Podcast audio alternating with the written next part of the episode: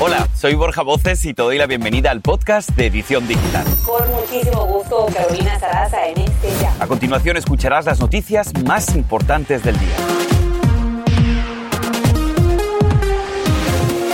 Este momento, el aeropuerto de Andea en Japón está en caos ante la cancelación de más de 100 vuelos y todo a raíz del choque entre aviones que dejó cinco personas muertas. El grave incidente deja dudas en la manera en cómo se abordan los temas de seguridad aérea en ese país y no solamente allí, también aquí en Estados Unidos. Nuestra colega Eliangélica González tiene detalles y las escalofriantes imágenes de lo que fue ese accidente. Esta es la imagen que mantiene a muchos atónitos. Es el momento en que un avión de Japan Airlines es consumido por las llamas después de aterrizar y chocar contra otra nave de la Guardia Costera en plena pista. En este caso, después del choque se desató un infierno que amenazó la vida de 379 pasajeros que estaban a bordo. La gente se lanzaba en los toboganes de emergencia desesperada por escapar antes de que la nave fuera devorada por el fuego. Según expertos, este tipo de aviones está hecho de un material especial que impide la propagación rápida en medio de un incendio. Fue una gran suerte que la colisión no rompiera los depósitos de combustible. Por eso, el fuego quedó contenido después de que el avión se detuvo, lo que dio a los pasajeros tiempo suficiente para bajar, explica este especialista. Otros colegas piensan que es muy pronto para saber por qué ocurrieron los hechos y que lo que se diga antes son meras especulaciones. No podemos eh, sino esperar una investigación. Es muy raro porque la aviación en Japón es muy estricta y es un vuelo que venía normal. Según expertos, en los últimos dos años han habido numerosos incidentes en los que los aviones han estado muy cerca de chocar entre sí al entrar en una pista. Incluso en Estados Unidos, autoridades advierten sobre un número creciente de accidentes en sus aeropuertos. La escasez de controladores aéreos se considera uno de los principales problemas. Expertos aseguran que se necesitan luces intermitentes, radares en tierra y otras soluciones tecnológicas que puedan suplir el déficit de personal, pero aún no se aplican. En el caso de Japón, pese al gran susto, todos aplauden la rápida evacuación del avión en llamas. En gran parte se debe a que los pasajeros contribuyeron siguiendo instrucciones y dejando sus objetos personales. Los aviones están obligados a demostrar que se pueden evacuar en 90 segundos en casos de emergencia como este, pero no siempre la operación es exitosa. Cinco de los seis tripulantes del avión de la Guardia Costera con el que chocó la aeronave comercial murieron. La investigación se centrará en parte en la comunicación de la torre de control para averiguar por qué ese avión tan pequeño estaba en la misma pista. Vamos a cambiar de información porque el nuevo año sigue siendo la crisis migratoria un grave problema que tenemos que enfrentar en nuestro país. El presidente de la Cámara Baja, Mike Johnson, ha visitado la frontera sur en Texas junto a otros 60 legisladores republicanos. Se van a reunir con diferentes funcionarios estatales en busca de medidas más estrictas ante el aumento de los cruces fronterizos. Y ocurre a solo un día de que el gobierno reanude ciertas operaciones en las fronteras de Eagle Pass en Texas, en San Diego, California y en Loopville, Nogales, Arizona. Por otra parte, siguiendo con temas migratorios, México disuelve la caravana de migrantes. Cientos de familias extranjeras, niños, madres y adultos que caminaron durante varios días con el sueño de llegar aquí a Estados Unidos han aceptado detenerse en México, según dicen, por cansancio y con la esperanza de obtener documentos, estar de manera legal en México para poder seguir adelante. Ese es su objetivo. Las autoridades migratorias de Chiapas prometieron trasladarlos a diferentes albergues y también a centros de ayuda para que reciban todo el apoyo necesario en México.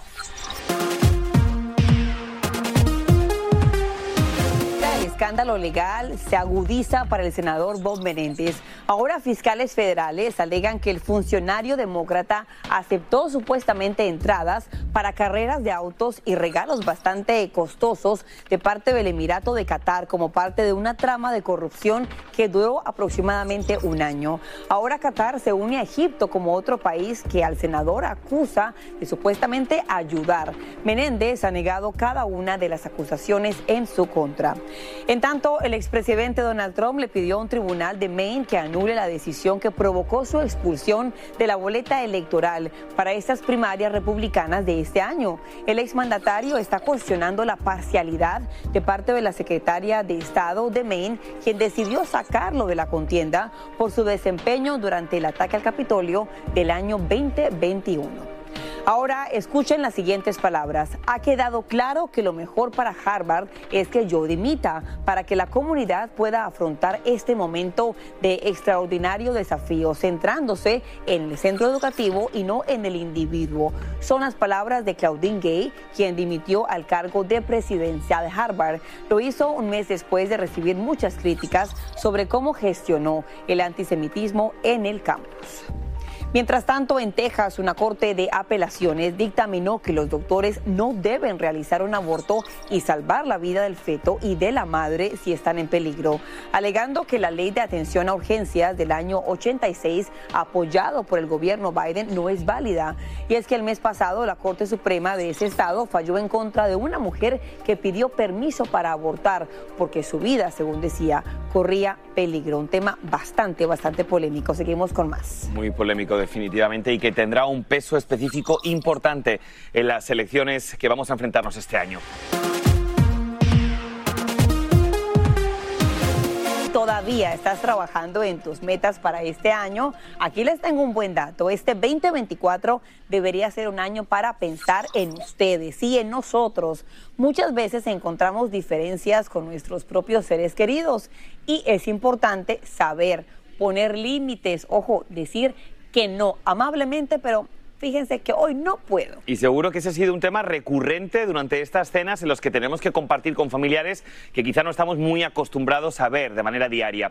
Así que vamos a hablar de este tema y comenzar el año con buena energía, con buena actitud y lo más importante, con buena salud mental. Para eso nos acompaña la doctora Caterina Koustiquina, experta en medicina interna y socióloga. Doctora, gracias por estar con nosotros.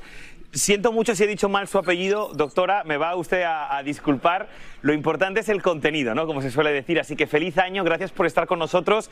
Y vamos a comenzar con la entrevista hablando cómo establecemos límites con una persona o con un familiar que sea difícil o que sea un poco tóxico. Ah, sí, uh, Borja Carolina, es un gran gusto estar con ustedes y empezar el año con el pie derecho hablando de buena salud, informando antes decíamos que pues, eh, el cielo es el límite sin límites, pero después nos dimos cuenta que afecta nuestra salud mental. Hemos entrado en esta pandemia del fear of missing out y el multitasking, pero nos damos cuenta que eso causa el burnout. Por eso ahora definimos que los límites y establecer los límites es muy importante. ¿Y cómo lo hacemos? Primero, hay que empezar por nosotros mismos. Si no sabemos cuáles son nuestros límites, no vamos a poder establecerlos, ni vamos a poder comunicarlos a los demás, ni vamos a poder enforzarlos. Por eso, en estas épocas de hacer nuestras metas, definamos cuáles son los límites.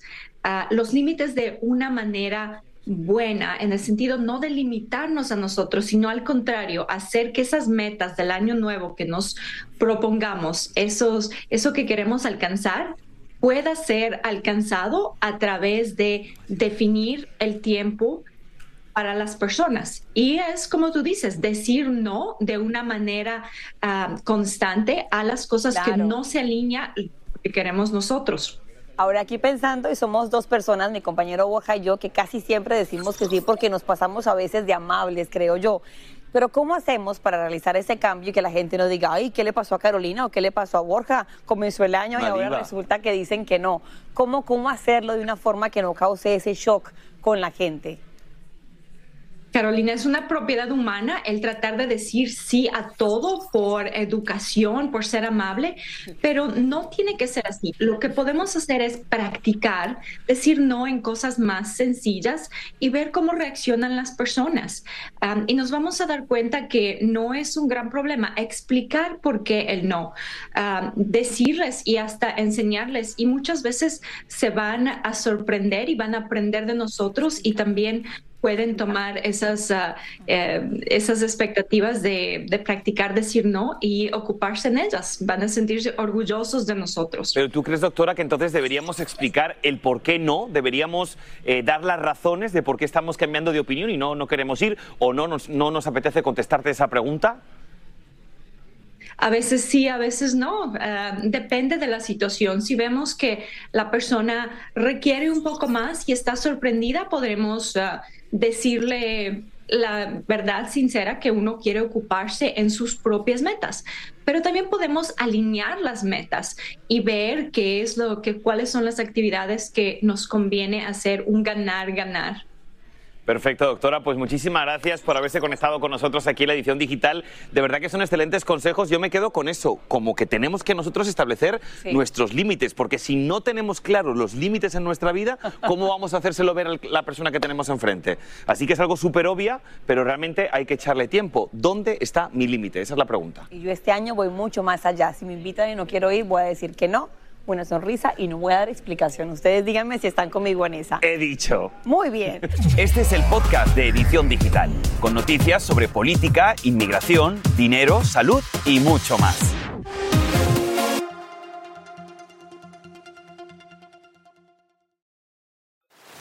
Y ahora regresamos con el podcast de Edición Digital con las principales noticias del día. Ahora, cambiando de tema, escuchen lo siguiente, qué semana laboral tan innecesaria, no lo digo yo, fue el comentario que publicó una persona en WhatsApp y su jefe lo leyó y lo despidió cuando vio ese mensaje. El hombre originario de Venezuela dijo que su jefe lo contactó y le pidió que pasara por su liquidación. La historia de Albert se volvió viral y causó muchísimos comentarios en redes sociales, unos a favor, otros en contra y aquí en la edición digital estamos buscando a Albert. Si usted está viendo la edición digital, escríbale a Borca o a Carolina para poder entrevistar. Nos gustaría escuchar su historia. Nos encantaría y ojalá podamos conseguirle otro trabajito aquí en la edición digital. Trata de un juego de mesa creado por dos amigas para hacer algo, digamos, divertido en familia durante la pandemia. Y ahora este juego está ayudando a estudiantes en las escuelas en Argentina. Andrea León ha conversado con las dos jóvenes y nos va a contar cómo surge la idea y por qué los profesores han escogido este juego para sus alumnos. Miren. Belén Fera y Josefina Sinali son dos jóvenes argentinas que se conocen desde niñas y durante el confinamiento por la pandemia del coronavirus decidieron dar un giro a sus vidas y crear un juego de mesa que en poco tiempo se convirtió en el más vendido de Mercado Libre. Teníamos como esto de necesitar conectar con nosotras mismas, conectar con las personas con las que estábamos y un poco desde ese lugar y desde esa necesidad surge crear en palabras eh, y en conjunto con eso surge crear nuestro primer juego. Desconectados conduce a charlas profundas, no tiene reglas y dicen que el ganador es el momento. Traspasa todas las generaciones en ese sentido porque se puede jugar tanto en familia, eh, una abuela con una nieta, también lo puedes jugar con tu pareja, lo puedes jugar con amigos. El juego incluye una caja para guardar los teléfonos y olvidarse durante un momento de ellos, algo positivo según expertos en salud mental, quienes también lo ven como una herramienta durante sus terapias. Y un poco el feedback que nos dan es que es algo que es súper enriquecedor porque hay veces que, las personas no saben por dónde empezar, hay veces que tienen algún tema más trabado, entonces que mediante la pregunta eh, destraba un poco o se deja más a, a la imaginación. Además, dicen que este juego de preguntas ya está siendo usado en escuelas primarias y secundarias de Argentina como herramienta para ayudar a los estudiantes en su desarrollo de habilidades sociales. Cambiando de tema radicalmente, si eres de los que conduce utilizando la ayuda del GPS para ir a un destino, escuchen lo que le pasó a un hombre que viajaba desde México hacia Arizona. Un presunto cambio de dirección sugerido por ese navegador lo dejó en medio de un fuego cruzado entre bandas criminales. Oigan, está vivo de milagro, a pesar de los múltiples disparos que recibió. Nuestro compañero Eduardo Meléndez nos tiene detalles desde Ciudad de México. Eduardo, qué pesadilla, adelante. Gracias a todos, muy buenas tardes. En efecto, es una buena noticia que tenemos que dar con respecto al terrible hecho ocurrido el pasado 24 de diciembre, previo a la Navidad. El señor Craig Ricketts se recupera favorablemente de las lesiones por impacto de arma de fuego que sufrió específicamente cuando él buscaba llegar de Sonora hacia Arizona. ¿Qué fue lo que sucedió? Bueno, él quería pasar en Arizona la Navidad junto con su hijo, se desplazó hacia el punto de Lukeville, sin embargo, bueno, estaba cerrado, así que el GPS lo trasladó hacia específicamente el cruce con Cesave y fue ahí al llegar a esa carretera donde pues prácticamente quedó en medio de un enfrentamiento entre grupos delictivos. Esto lo sabemos porque esto fue lo que le informaron al señor Craig las autoridades. Su camioneta sufrió al menos 16 impactos de arma de fuego y dos de estos hicieron blanco en su cuerpo, en su pierna y específicamente en uno de sus brazos. Así que él, por fortuna, ya se está recuperando en el Banner University Medical Center de Tucson, donde es atendido. Y bueno, por su parte, las autoridades en México no han informado si ya hay algún detenido con respecto a estos lamentables hechos. Es lo que les tengo desde la Ciudad de México. A todos muy buenas tardes. Que las empresas del expresidente Donald Trump habían recibido cerca de 8 millones de dólares de al menos 20 gobiernos extranjeros durante su presidencia. Así lo divulga un informe dado a conocer por demócratas del Congreso, lo que califican como una violación a la constitución del exmandatario. Ahora su equipo ha negado dichas acusaciones. Entre tanto, el presidente Joe Biden inicia esta noche su camino a una reelección en Pensilvania. El mandatario estará en Valley Forge justo el día antes del tercer aniversario del ataque al Capitolio. Los expertos predicen que el mandatario destacará que de ser reelegido, los estadounidenses garantizarían la democracia y también los derechos ciudadanos. Y sale a la luz otra tanda, una segunda tanda de documentos judiciales relacionados con la demanda hacia el delincuente sexual y ahora difunto Jeffrey Epstein. La publicación no contiene más nombres, pero proporciona información importante sobre una demanda ya resuelta en contra de Ghislaine Maxwell, confidente, amiga de Epstein, por parte de una víctima del magnate. Arrancamos directamente informándolos con este caso, porque el día de hoy, este viernes, la Corte Suprema tiene en sus manos la decisión de aceptar o no el caso de Luis Asenio Cordero, un salvadoreño que asegura que se le negó la residencia por los tatuajes en su cuerpo. Y es que el agente que lo entrevistó presuntamente lo vinculó con una pandilla. Una pesadilla que comenzó hace aproximadamente ocho años, cuando pensando que todo iba a estar bien, fue a su país para terminar su trámite y se lo negaron. Ahora, según la esposa, quien interpuso una demanda fue por los tatuajes. Pero ¿es esto algo común? Hemos invitado al abogado experto en estos temas, el temas de inmigración, el abogado José Guerrero. Abogado, nos encanta que venga aquí a la edición digital. Feliz año, ¿cómo está? Gracias Carolina, feliz año para ti también. Un placer estar aquí como siempre y gracias por la invitación. No, abogado, es un tema preocupante porque hay tanta gente que tal vez sin un tatuaje podría estar pensando, me podría negar la residencia. ¿Qué tan común es que esto ocurra? Bueno, es común aquí en los Estados Unidos y a nivel consular de que esto pase. Eh, básicamente a esta persona se le negó la residencia por razones de seguridad. Es una sección de la ley que dice que el oficial consular tiene la razón de creer de que esta persona viene a cometer actos delictivos a los Estados Unidos. Esa fue la base que ellos utilizaron para negarle a él la residencia allá en su país de origen. Ahora bien, su esposa ciudadana americana interpuso una apelación, el cual la Corte del Noveno Circuito en California ratificó el argumento de ella que la decisión, que esa decisión de negar la residencia había sido eh, arbitraria y caprichosa, que en otras palabras está diciendo que sí se la negaron por los tatuajes. Dios mío, abogado, y tanta gente que tal vez tiene marcas en su piel o un aspecto tal vez diferente, ¿su recomendación cuál es cuando va con un cliente enfrente de un agente de inmigración o de un juez? Bueno, primero que todo lo que el cliente tiene que hacer es decir la verdad, porque ellos siempre lo vinculan estos tatuajes a pandillas. Yo en mi propia práctica he tenido estos casos. Eso es muy importante decirle la verdad a todo a su abogado. Exacto, no se puede ocultar. Si ellos encuentran y se dan cuenta que mentiste, eventualmente te pueden quitar la residencia y ponerte en deportación. Es importante saber de dónde viene el tatuaje, porque si tú tienes un tatuaje, vamos a suponer, de tu hija menor, hay personas que se tatúan si lamentablemente tienen una pérdida, eso no debe ser una causa para negarte. Ahora bien, todo va a depender de este caso que tendrá un gran impacto si la Suprema Corte de Justicia toma el caso y tenemos una decisión acerca de estos tatuajes. Y cambiando de tema radicalmente, porque lo dijimos en los titulares, abogado, a esta hora, ¿cómo van las esperas en inmigración? Lamentablemente hay muchas demoras, eh, muchos casos pendientes. Tenemos la esperanza, el gobierno ha dicho, ha prometido de que va a trabajar eh, más rápido, van a emplear más eh, personal pero todavía vemos que hay muchas demoras. Pues ojalá que eso mejore para este 2024. Abogado José Guerrero, nos encanta que venga aquí a la edición digital en vivo y en directo. Muchísimas gracias. Un placer para mí. Gracias, Carolina. Y bueno, seguimos con más aquí en la edición digital porque hay tremendo escándalo. El pelotero de grandes ligas, Wander Franco, se presenta en corte en República Dominicana, donde enfrenta cargos porque supuestamente sostuvo una relación sexual con una menor de edad. El campo corto de los Rays de Tampa Bay se encuentra arrestado desde el primero de enero. Y en República Dominicana está nuestra colega Indira Navarro y nos tiene más detalles. Indira, bienvenida, adelante.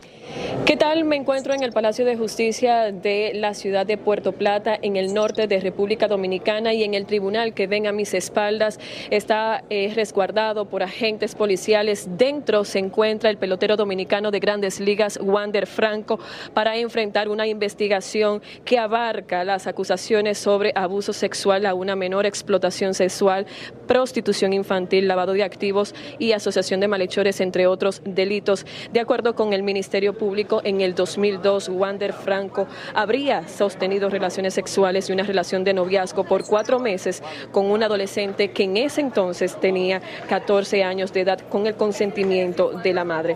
El caso se destapó a raíz de que la menor acudió a un medio de comunicación para que publicara, hiciera pública la relación con Wander Franco y eh, porque estaba cansada de la situación, porque su madre le estaba cobrando dinero a Wander Franco y ella no recibía nada a cambio. Días después, pues ella se acerca al mismo medio de comunicación para pedir que borraran esas informaciones, pero ya era demasiado tarde porque ya el Ministerio Público estaba apoderado de una denuncia eh, supuestamente anónima. En estos momentos el Ministerio Público pues está pidiendo contra Wander Franco arresto domiciliario, el pago de una fianza por el equivalente de 86 mil dólares, además de impedimento de salir del país y también presentación periódica ante un tribunal.